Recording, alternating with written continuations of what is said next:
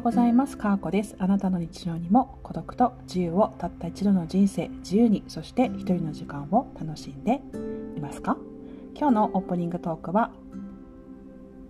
DM のやり取りについてお話をします。あの、インスタグラムとかツイッターとかでね、DM のやり取りをすることがあるんですけれども、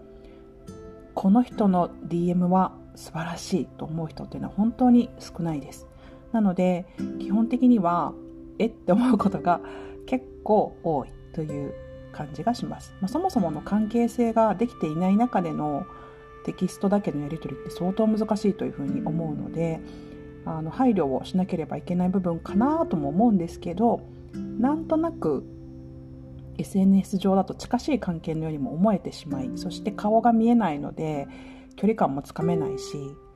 なんかこう変な風に思われるんじゃないかなっていう意識が少しだけ減るんですよね。なので結構変な DM が来たりします。えー、まあそのオープニングテーマを今日はしてみたんですけれども今日のお話は思い出に残る LINE ということでハッシュタグ企画をやらせていただきたいというふうに思います。私が共同運営している a ビジョンプラスというパートナーシップに関するオンラインコミュニティがあるんですけれどもそこから3月末に、3月27日の日曜日に、第2弾、コミュニティとして第2弾ということで、ここで差がつくモテライン、ひもテラインという Kindle 本が出版されます。私は Kindle Unlimited の会員なので、どんな Kindle 本も読み放題なんですけれども、ぜひ、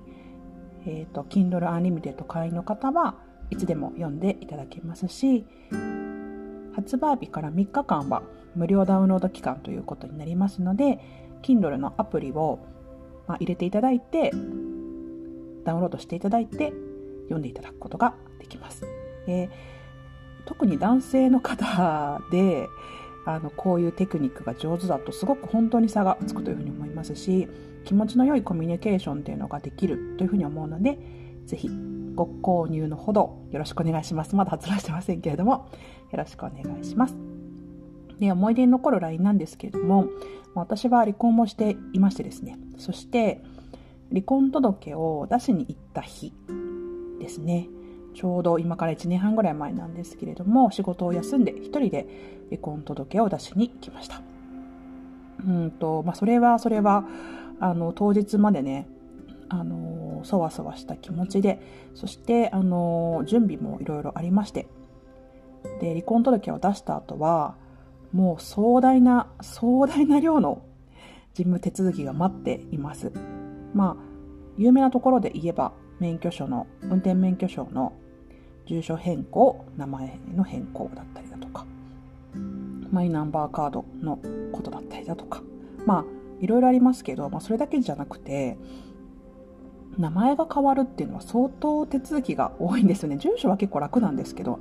名前が変わるって相当手続きの量が半端なくて、でここにお子さんがいらっしゃる方っていうのは、まあ、そのお子さんに関する手続きも全て変わってきますし、あの母子家庭ということであれば、いろいろ手続きもまた出てきます。あの離婚した女性に対して、まあ私は子供がいなかったので、離婚した女性に対して単独では何も支援がありません。はい。あの、お前の勝手で離婚したんだろうっていうことで何の支援もありませんので、まあそこに関しては特に手続きはなかったんですけれども、まあ、離婚届を出した後は3日間ぐらい仕事を休んで全ての手続きを1回で終わらせました。まそんな困難はですね、私のノートの方で、まあ、有料なんですけれども公開をしておりますので、もし興味のある方は読んでみてください。で、話を元に戻しますと、まあそんないろんな想像というか、まあこの3日間大変だな、みたいな。でも、この届けを出せば晴れて私たちは婚姻関係がなくなり、そして自分の人生を生きられるんだなという気持ちで離婚届を出しに行きましたが、まあ一人で出しに行ったので、その後、元旦那さんに LINE を送りますよね。で、あのーまあ、離婚届で出せば終わりなんですけれども、出しに行ったことがある方はわかると思うんですけど、結構待たされるんですよ。内容に不備がないかとか、まあ、戸籍をすべて触るので何か間違いがあってはいけませんし、離婚届の中の内容ですね、が何か一つでも間違っていたり、まあ、印鑑が落ちてなかったりだとかね、まあ、そういうことがあったら本当に受理されなくてまた一からやり直しになっちゃうのでまあそれはそれは神経を使う作業なんですよね。向こうの方としても。なので、まあ、1時間ぐらいは待つんですね。まあ多分大丈夫だろうとは思いつつも、まあ、待っておりました。でえー、っと無事受理された時に〇〇さん、えー、っと今の名字ですね。なので離婚後の名字で、〇〇さん無事受理されましたよ、よかったですね、みたいなことを役場の方が言ってくださるんですよね。はい、ありがとうございます。と言って、まあ、その後、もろもろの手続きの書類を渡され、その後、元夫に LINE を送りました。離婚届を提出してきました。無事受理されましたという報告をしました。はい。で、まあ、そこでどう帰ってくるかですよね。先ほどお話しした Kindle 本の中のこのやり取りは、まあ、私の実体験をもとに考えてはいるんですけど、その後の返しがね、もうすっごい最悪な LINE を想定した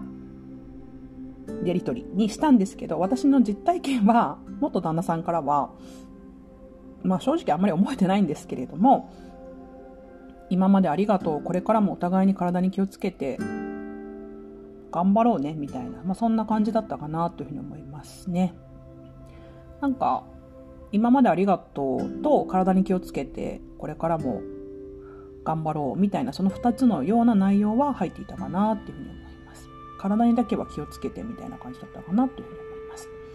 うん、まあ私そんな体調悪くなかったんですけど向こうはかなり体調悪かったんだろうなと 思います。まあそれに対して何て返したかな？まあ、何か一言返したかもしれませんね。まあ、今見返せばわかるんですけど、ブロックはしてないですけど、さすがに非表示にはしてありますね。あの使わないのでね。なので、まあ、えー、っと、そんな感じでやり取りをしました。基本的に元旦那さんの LINE は、まあ、結婚してた時はさすがにあんまり LINE はしないですけど、こう、なんていうのかな。あの、これ買ってくるよとか、スーパーにいるんだけどなんかいるものあるとか、まあそういう感じの LINE とか、今から帰るとか、迎えに来てとか、飲み会終わりましたとか、まあそんな感じの LINE ぐらいしかしてなかったんで、こう、こう心情に迫るような LINE っていうのはしてなかったので、まあそれぐらいかなっていうふうに思います。思い出に残る LINE はそれでした。あでも、この人と結婚してよかったなとその時は思いましたし、あの、離婚してもお互いのことをこう、思い合えるというか、まあ、やり取りは一切してないです。その以降、LINE は全くやり取りしてないし、連絡も取ってないんですけど、でも、まあ、これから歩むお互いの人生に思いを馳せることができる2人で入れそうだなというふうにその時は思いました。はい。まあ、そんなこんなでですね、まあ、実際のところ別に LINE しなくても、その向こう側の方には、こう通知が届くらしいんですけれど、まあ、私もそこはね、あの、さすがに連絡をしまして そして元旦那さんからはそんなお返事が返ってきました。まあ、そんな私の LINE にまつわる思い出でした。ぜひ皆さん、ハッシュタグ思い出に残る LINE